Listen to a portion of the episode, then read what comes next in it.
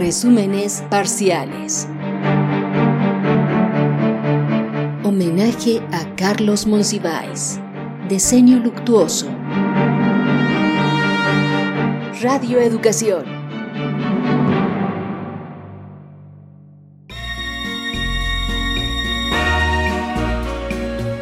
Los libros que Monsiváis nos heredó.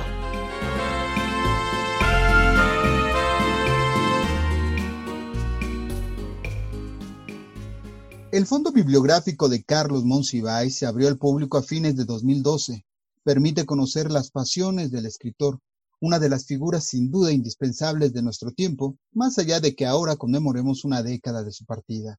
La biblioteca personal de Monsiváis es una ciudad, como así lo han definido, de 97 edificios, libreros, diseñada por Javier Sánchez, donde el usuario además es acompañado por las figuras de 59 gatos.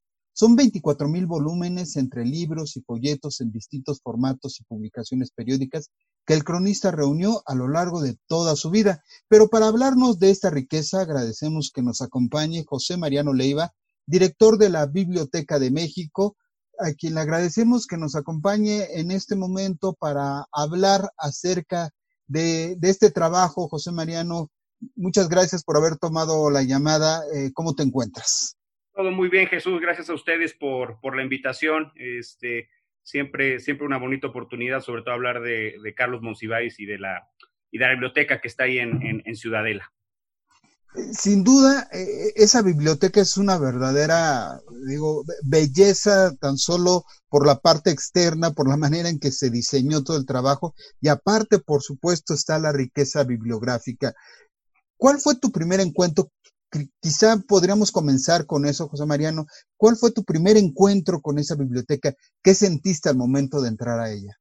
Mira, yo antes, antes de ser director de la Biblioteca de México, ya obviamente conocía, conocía la biblioteca este, como la tienen ahí, en, eh, como la tenemos en, la Biblioteca de México. Pero fíjate que, que yo conocí a Carlos Monsiváis, ¿no? Este, Carlos Monsiváis formaba parte de un seminario que, se llama, que se llama actualmente Seminario de Historia y Literatura en la Dirección de Estudios Históricos de, de Lina, del cual yo soy investigador, ahorita con, permiso por, la labor que estoy desempeñando. Y uno de los fundadores de ese seminario era, era el propio Carlos Monsiváis. Entonces, imagínate, eh, honestamente, ahí sí el privilegio que me tocó a mí, porque era un seminario que estaba constituido en, en el momento en el que yo entré por Carlos Monsiváis, José Emilio Pacheco, José Joaquín Blanco, Antonio Saborit, y luego ya más jóvenes, eh, Rebeca Monroy, que se dedica a historia de la, de la fotografía, y Julia Tuñón, que se dedica a historia de, del cine. Entonces era, un, era un, este, un seminario muy, muy rico, en donde en muchas de las reuniones, pues lo que hacíamos era prácticamente escuchar a, Carlos, ¿no? Eh, yo entré únicamente una vez a su casa, entonces, digamos que ese es el, primer acercamiento que tengo a la biblioteca de, Carlos Monsiváis. Pero cuando fui a la biblioteca por primera vez, a la Biblioteca de México, pues era otra cosa completamente distinta. Querido, desde el orden, desde el orden que tenía en su casa hasta el orden que está eh, eh, el día de hoy ahí en la biblioteca son dos cosas distintas. Claro. Eh, creo que lo, que lo que el arquitecto eh, Sánchez Corral hizo es muy, muy acertado, ya, ya lo decías tú, ¿no? Cada una de las, de las cinco bibliotecas abiertas al público que tenemos en la, en la Biblioteca de México busca eh, reflejar y destacar algo de las personalidades de cada uno de ellos, ¿no? Tenemos la Lichumacero, la Jaime García Terrés, este, el Antonio Castro Leal y la José Luis Martínez, que fue la, la primera. La de Carlos Monsiváis fue la última en, en constituirse. Y un poco lo que pensaron es, era recrear la propia Ciudad de México. Eh, Carlos Monsiváis como un gran cronista este, de, la propia ciudad, un, amante de lo extraño, eh, eh, de lo poco conocido de la ciudad. Entonces tú ves estos libreros, como tú decías, que son muy altos y que simulan de alguna manera edificios de la propia ciudad, pero también tiene una especie de escalinata que, el arquitecto quiso hacer como una especie de pirámide, también pensando en que, en esa ciudad hay elementos muy contemporáneos, pero también prehispánicos, clásicos, si tú vas al Templo Mayor, en otros sitios, pues ahí está. Y uno de los detalles, por ejemplo, que, me gusta mucho, hablando físicamente de esa biblioteca, es que en el centro de la biblioteca están los libros de la autoría de, Carlos Monsiváis, acompañados con una serie de carpetas de recortes de prensa este, que, la madre de Carlos Monsiváis hizo de la recepción de, de su obra, y finalmente están acompañados por 270 libros a los cuales Monsiváis les hizo el prólogo, ¿no? Y esa es, digamos, como la parte de, del centro. Y luego, ya todo alrededor, todo el resto de los libros son, este, pues, los volúmenes que Carlos, este, eh, compró, que Carlos consiguió, que le regalaron, y en muchos casos, porque él era muy fanático de hacer eso, hacía trueque, ¿no? Con, con varios libros. Entonces ya te imaginarás que es una biblioteca, eh, en realidad tiene 27 mil libros, pero eh, a esos 27 mil libros hay que agregarle casi 19 mil eh, de hemerografía. Monsiváis tenía varios dealers de, libros curiosos, entonces la biblioteca, la biblioteca es muy rica, sobre todo en revistas raras este, de finales del siglo XIX y principios del XX, lo que te da, digamos, una especie de doble, de doble ventaja la ventaja de saber qué era lo que, lo que él leía, saber cuáles eran los libros que hojeaba, pero al mismo tiempo este, un, acervo que te da información eh, eh, de, sí mismo sin importar quién haya sido el dueño previamente, ¿no?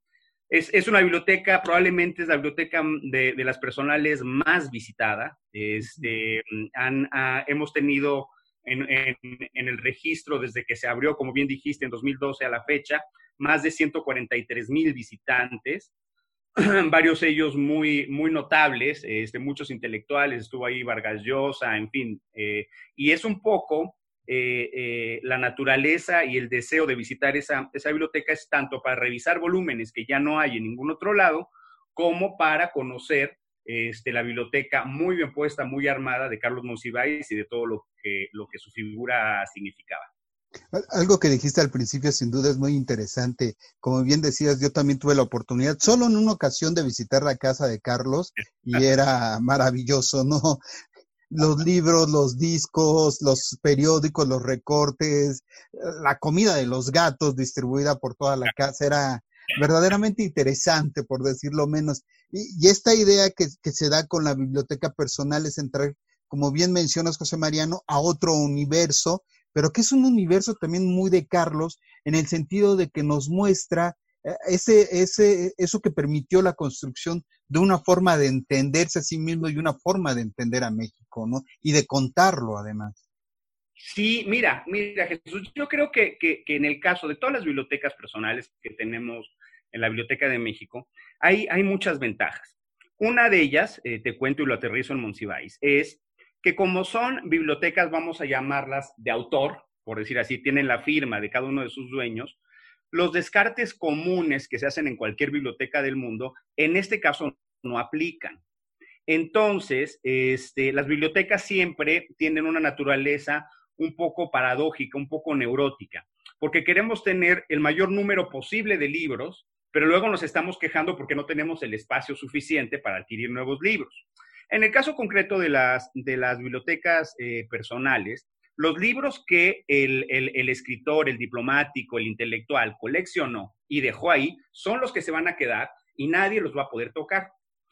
Entonces, esto quiere decir que al final de cuentas, hay libros que probablemente no sobrevivirán en descartes comunes y que sí se van a quedar ahí. Carlos Monsiváis, este, a, a pesar de ser cronista, tenía una vena de historiador muy, muy, muy, muy marcada, muy voluntariosa. Y este, la parte a la que se inclinaba como materia histórica eran los temas que en su momento se consideraban tremendamente raros y que el día de hoy no lo son tantos. Pero, por ejemplo, este, no sé si tú sepas, pero eh, nace en el barrio de la Merced, en el centro. Y finalmente termina en, su famosa casa de, de, la Portales, porque ahí estaba uno de los templos eh, protestantes que había en la ciudad en, ese momento. Estamos hablando del México de, los, de finales de los 30, de los 40. Este, su familia era protestante. Entonces su biblioteca tiene una enorme cantidad de literatura protestante. Eh, y luego ahí va cambiando un poco el Monsiváis con una formación religiosa muy concreta a ser rebelde de sí mismo. Y al ladito de la parte de protestantismo encuentras una sección muy nutrida de libros de brujería, por ejemplo, de libros de satanismo, por ejemplo. Eh, se te menciono algunos. Tiene, tiene uno que se llama Monjas Beatas y Embaucadoras. Este, tiene otro que se llama Marx y Satanás, sacado en, los setentas. Tiene la, historia del satanismo de, de Frederick Conning. Este, luego tiene una cosa que es muy, muy, muy curiosa, que yo no la conocí hasta que, hasta que la vi ahí en, en, la Ciudadela, que es la guía de Isaac Asimov para leer la Biblia, que es un experimento muy curioso en el cual Isaac Asimov, que lo conocemos como escritor de ciencia ficción, pero él es de formación historiador también, a lo que se dedicó durante muchísimo tiempo es a preguntarse y a tratar de contestar científicamente varios de los milagros que aparecían en la Biblia. Entonces, habla de química, habla de física, eh, dice qué puede haber sucedido cuando se separan, cuando Moisés separa eh, este, el, oleaje del mar y químicamente. Entonces, ese tipo de curiosidades que llegaron a esa biblioteca porque Carlos Monsiváis tenía todo el derecho de meter a su, a su casa los libros que se le diera la gana, van a sobrevivir de aquí en adelante, ¿no? Este, hay, hay un diccionario muy, muy interesante que se llama Las brujas amantes de Satán, por ejemplo. Entonces, eh, eh, la biblioteca, como dice Walter Benjamin, es el universo de la persona que la recopila. Entonces tú vas encontrando nada más en esa parte eh, las, las historias de un Carlos Monsiváis de educación religiosa que después reinterpreta el propio misticismo y lo lleva a sitios, como a él le gustaba, bastante más rebeldes, ¿no? Fíjate que hay quien menciona que la misma Beatriz Sánchez Monsiváis se ha preguntado y le ha preguntado a la gente con la que se encuentra por qué ha habido esta especie de resquemor a meterse a la parte eh, de la fe de, de ¿no? A, esta, a la parte religiosa, por decir el término que sería un tema muy interesante por el cual abordar para los investigadores o para los historiadores, José Mariano, escritores y todo. Así es que ahí está otra tarea. Permítenos hacer una breve pausa antes de seguir con esta, este homenaje de vocación a Carlos Monsiváis.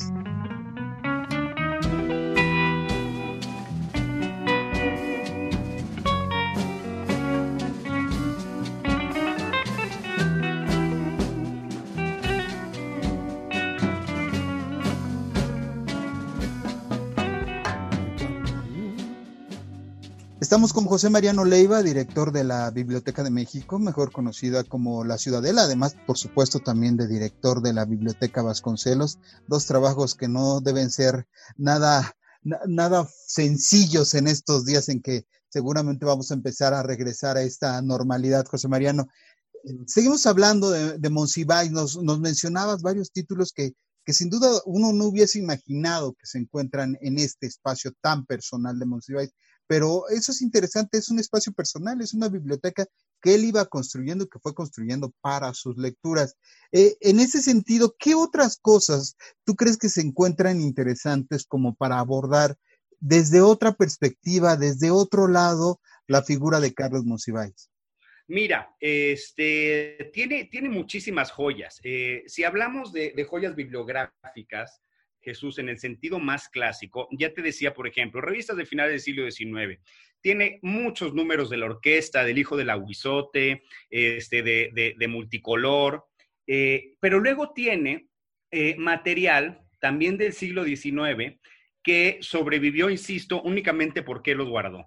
Tiene por ahí un álbum de señoritas mexicanas, mexicanas incluso aparece con G, porque está editado en 1840 y era una suerte de, este, de catálogo de lecturas para que las mujeres hicieran en ese momento, ¿no? Estamos hablando de, de, un México muy conservador, un México en el cual las mujeres no podían escribir públicamente, pero peor todavía, los hombres les indicaban qué era lo que sí podían leer y qué es lo que no podían leer.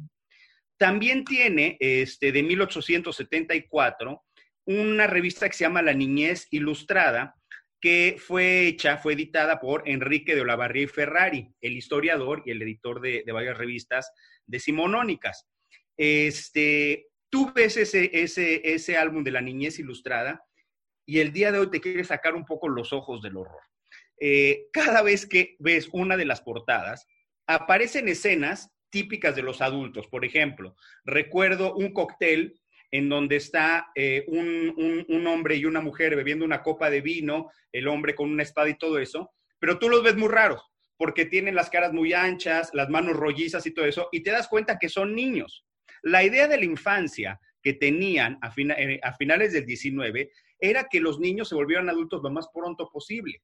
Este, en, la niñez ilustrada, cada uno de los números venía una partitura del famoso compositor Melesio Morales. Y cada, y cada una de, las partituras se las dedicaba a alguien. Pero, por ejemplo, las dedicaba, por ejemplo, hay una Guadalupe Martínez que, que le dedica varias veces y le pone para mi discipulita Guadalupe Martínez, ¿no? Siempre hay como un asunto peyorativo con la parte de niños. Yo creo que, Carlos Monsiváis tenía un ojo casi clínico para encontrar rarezas sin importar el año. Eh, probablemente para un académico historiador eh, de la vieja guardia, vamos a llamarlo de esa manera, este álbum de señoritas mexicanas o este álbum de la niñez ilustrada, pues lo hubieran desechado porque no tenía mayor importancia. Carlos, al final de cuentas, lo que hizo fue atesorarlo y, tenerlo. De la misma manera, por ejemplo, que resulta muy interesante un volumen que tiene ahí de 1870, muy cercano al de la niñez, que se llama Historia de la prostitución en todas las poblaciones del mundo. ¿Qué es lo interesante de, de este libro? Uno como historiador, si revisa ese estudio el día de hoy, más allá de la información que te dé de la prostitución, del oficio más antiguo del mundo, es la idea que ellos tenían de sexualidad y de prostitución hace 130 años, ¿no? Entonces, esa es un poco la, maravilla que tiene la biblioteca de, Carlos Monsiváis, que son temas poco comunes, este, que, se van poniendo a veces de moda o ya se van instaurando como cánones académicos, y ahí es donde pueden encontrar la, la información. ¿Y qué te digo, mi querido Jesús, por ejemplo, de la caricatura? Eh, em, hay que decirlo, el, acervo Monsiváis, cuando, cuando Carlos muere, los objetos que tenían, que, son poco más de 20 mil objetos, se van al Museo del Estanquillo. Los juguetes, todo esto. Y la Biblioteca de México recibe toda la parte de libros y de documentación. Entonces, eh, en realidad, la biblioteca eh, Carlos Monsiváis está, digamos, dividida en dos partes. Una que está abierta al público, que es donde están los libros, este, los libros en forma, y otra parte que es donde están todos los documentos de Carlos Monsiváis, que por su naturaleza física son documentos muchísimo más delicados. A esa zona que la tenemos eh, en la parte de atrás y que comparte espacio junto con el archivo de José Luis Martínez, que por ejemplo tiene mucha correspondencia, etcétera. Eh, en esa parte la pueden eh, llegar a, revisar los investigadores. Es como una especie de fondo reservado de los materiales de Carlos Monsiváis. ¿Por qué los tenemos ahí? Porque, eh, por ejemplo, hay un par de cartas de Porfirio Díaz que en algún momento llegaron a Carlos Monsiváis y ahí están están también todos los apuntes y las anotaciones del propio Carlos para artículos, para crónicas y todo eso que nunca maduraron, pero ahí están. Están las agendas del propio Carlos Monsiváis, que tú veías que en ciertos años era una agenda muy complicada, que desayunaba con un senador y cenaba con eh, su amigo de toda la vida. Entonces, digamos que este, te da también información en, ese sentido. Y la parte de caricaturas, tenemos una muy buena parte eh, eh, pública, sin duda, pero este, Monsiváis, como furioso coleccionista de caricatura, sobre todo caricatura mexicana, aunque no nada más, tiene este, ejemplares de revistas que ya no hay en ningún otro lado. Por ejemplo, tiene una revista que se llama Fantoche, Semanario Loco, que el director era el Chango García Cabral. Y es una revista que duró poco menos de un año, no más de un año, con y que está totalmente ilustrada prácticamente por el Chango García Cabral. Es una locura, es, eh, eh, es, un, eh, es una revista que prácticamente no hay en, ningún otro lado. También hay, por ejemplo, un género que desapareció con el tiempo, que es una mezcla de fotonovela y de caricatura. Ahí, ahí tiene tres ejemplares de, de un libro que se llamaba Crimen y Policía, en donde te iba contando los relatos de los asesinatos y de los asesinos más conocidos. El que tenemos ahí en, el archivo Monsiváis corresponde, por ejemplo, a Goyo Cárdenas, este, este asesino mexicano que mató a más de 50 mujeres que tenía enterradas en, en el patio de su casa. Y el formato de estos libros es sí un poco fotonovela, sí en efecto aparece Goyo en algunas fotografías, pero el resto de que no hay fotografías es caricatura. Entonces ahí, por ejemplo, tienes una muestra, un guiño muy representativo de un México que ya se fue. El día de hoy ya no existen las fotonovelas, ¿no? Recuerdo que también tiene, eh, eso sí es exclusivamente fotonovela, biografías, donde hay una, por ejemplo, de María Félix. Entonces, este, todos estos materiales Mm, que, generalmente pueden ser, vamos a decirlo con todas sus letras, despreciados por, muchos especialistas, Carlos Monsiváis se dedicó a agarrarlos de todo tipo. Y el día de hoy, este, podemos tener la historia de los papas de Ranque, editado por el Fondo de Cultura Económica en todos lados, pero quiero ver cuántos tienen este, la revista Fantoche o estas fotonovelas que, te estoy diciendo, que es lo más curioso, ¿no? Hay, hay una colección sensacional que tiene tres que se llama Cristo en malas compañías, que tiene que ver con todo el asunto de, su parte religiosa, y que el experimento que hicieron, me parece que es de editorial eh, eh es poner a Cristo en situaciones modernas para ese momento, que eran los 60s y los 70s, y entonces cómo reacciona Cristo frente a la droga, cómo reacciona Cristo frente a, los asaltantes y todo eso. Son, es, eso es, querido, oro molido, sobre todo para los términos de historia cotidiana, de historia de la cultura, es oro molido. Oye, no, pero a mí lo que me interesa mucho fueron, son las agendas, entonces, para saber cómo le hacía para esa gran capacidad de estar anunciado en dos lugares al mismo tiempo y además acudir, que eso es lo más extraño del asunto. ¿no? no, hemos buscado en una parte en donde estaba la parte de la clonación, si al principio decía, necesito un clon más, pero sí, hay unas agendas, hay, hay, años que no anotaba, no anotaba nada, pero hay otras partes de agenda que sí de repente tiene ocho o nueve eh, citas bastante importantes en, en, en, un día. Bueno, pues la energía que tenía, ¿no? Eh, me contaba por ahí, no recuerdo si era Saborito, quién más, que, el cálculo que hacían es que Carlos Monsiváis leía entre 200 y 300 páginas diarias, por ejemplo. Y la pregunta es, pues, ¿de dónde, eh, en qué momento, si estaba presentándose en, todos lados, ¿no?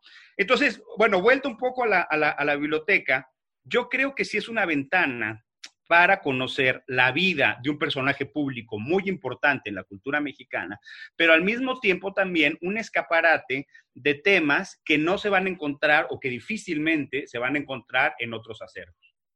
Y esta podría ser una muy buena oportunidad para regresar a ella, ¿no, José María? No digo, siempre hay que regresar a esos escritores que nos definen, que, escribieron sobre nosotros. Hay que recordar, pues, por supuesto, eh, que precisamente estas múltiples intereses de Carlos le permitieron abordar diferentes temáticas, pero de una otra forma es una manera de recordarlo y con ello de, vernos a nosotros mismos. ¿Cuántas veces en estos días no nos hemos preguntado qué estaría diciendo, qué estaría escribiendo Carlos Monsiváis ante esta actualidad, no? Sí, no, por supuesto, por supuesto, eh, nos hace muchísima falta eso sin duda, porque otra, otra de las virtudes que yo creo que, que, que, Monsiváis tenía era que podía analizar el presente inmediato eh, a partir de todo el bagaje cultural que tenía, que no, es, que no es poca cosa. Entonces lograba hacer comparaciones muy osadas y muy certeras en muchos casos, ¿no? Eh, eh, epidemias de otros momentos, hablar de castigos divinos, etcétera. Y siempre, o casi siempre lo hacía de manera tremendamente este, ácida, ¿no? Sin, sin complacencias, ni, ni, ni, con ninguna de las clases eh, sociales. Se dice mucho que él hablaba, sí, por los oprimidos, sin duda, sí, por los derechos progresistas, sin dudas, pero en general era bastante crítico con todos, con todas las, partes de la sociedad. Y eso le daba, desde mi punto de vista, una, una pátina de genuidad, de, ser una persona genuina, quiero decir, muy, muy, muy importante. Entonces, imagínate lo que podría estar diciendo ahorita todos encerrados. Este, eh, yo siempre he pensado, por ejemplo, qué diría de las redes sociales eh, en este momento. Eh, en fin, eh, Carlos Monsiváis muere a los, a los 72 años, 71, 72 años, demasiado, demasiado pronto, ¿no? Eh, pero yo lo que sí creo que hizo en su momento, estamos hablando de la década de los 70 y de los 80 sobre todo, es crear iconos culturales que antes de él pues no existían. Eh, la lucha libre puesta de moda, él la puso de moda, ¿no? Este, que podamos leer eh, eh, el cómic de, de, Trino del Santos contra la Tetona Mendoza, es porque años antes Carlos Monsiváis empezó a analizar la lucha libre como, como un evento cultural de, de alguna importancia. Entonces, yo creo, para evocarlo, y abocarlo como probablemente se lo merece, es que, es que Monsiváis era sobre todo tolerante y tenía los ojos y los oídos muy abiertos a cualquier tema, ¿no? Eh, no había ningún tipo de desprecio por, por, por, más niño que pareciera, que pareciera el tema, siempre lo acogía y trataba de hacer de él un discurso que, que nos dijera algo, ¿no? Y eso en, eh, me da la impresión que en épocas de incertidumbre tan grandes como las que estamos viviendo, este, acoge y se vuelve, se vuelve muy, muy, muy amable, ¿no? O sea, se vuelve, se vuelve muy reconfortante tener una voz, no que nos ordenes, eh, eh, no que nos dé órdenes, pero pues que nos ayude a, explicar un poquito qué demonios nos está pasando y hacia dónde podemos ir, ¿no? Exactamente. José Mariano Leiva, director de la Biblioteca de México, de la Biblioteca Vasconcelos, donde está albergada esta biblioteca personal de Carlos Monsiváis. Cualquiera puede, cualquier lector puede entrar a visitar la biblioteca o hay que hacer algo. Cualquier persona, eh, la, la, la, maravilla de las bibliotecas públicas este, es que cualquier persona puede entrar. Eh, la arquitectura de las cinco bibliotecas personales es tremendamente exquisita, lo cual se agradece muchísimo, pero fíjate que eso a veces se convierte en una especie de barrera y la gente se asoma nada más al recinto y no sabe que puede entrar y no sabe que puede agarrar los volúmenes. Y a mí me parece ese un experimento fantástico. O sea, puedes revisar los volúmenes de una biblioteca que antes muy poca gente podía entrar. Ahorita cualquiera puede entrar. E incluso, este Jesús, para la parte que te contaba de los documentos, a diferencia de muchos fondos reservados, en donde tienes que tener, estar adscrito a una carrera universitaria o un posgrado, en este caso lo único que estamos pidiendo es que nos presten una copia o una propuesta de proyecto de investigación que estén haciendo sin importar la escolaridad para saber que es un tema serio, este, que es una persona que sí quiere consultarla con, con los fines que se le dé la gana, pero serios. Este, y con eso puede pasar, así, así no haya concluido la, la, primaria, ¿no? No, no, no tenemos ese, ese tipo de restricciones. La idea es que incluso a la parte a la parte este, más, más delicada de sus documentos, pueden entrar siempre y cuando nos cuenten un poco de qué están armando su investigación. Eso es lo importante. José Mariano, te agradecemos mucho que nos hayas aceptado esta invitación a evocar a Carlos Monsiváis, en este caso a través de sus joyas bibliográficas. Con todo gusto, Jesús. Muchas gracias por la invitación. Hasta pronto. Resúmenes parciales. Homenaje a Carlos Monsiváis. Diseño luctuoso. Radio Educación.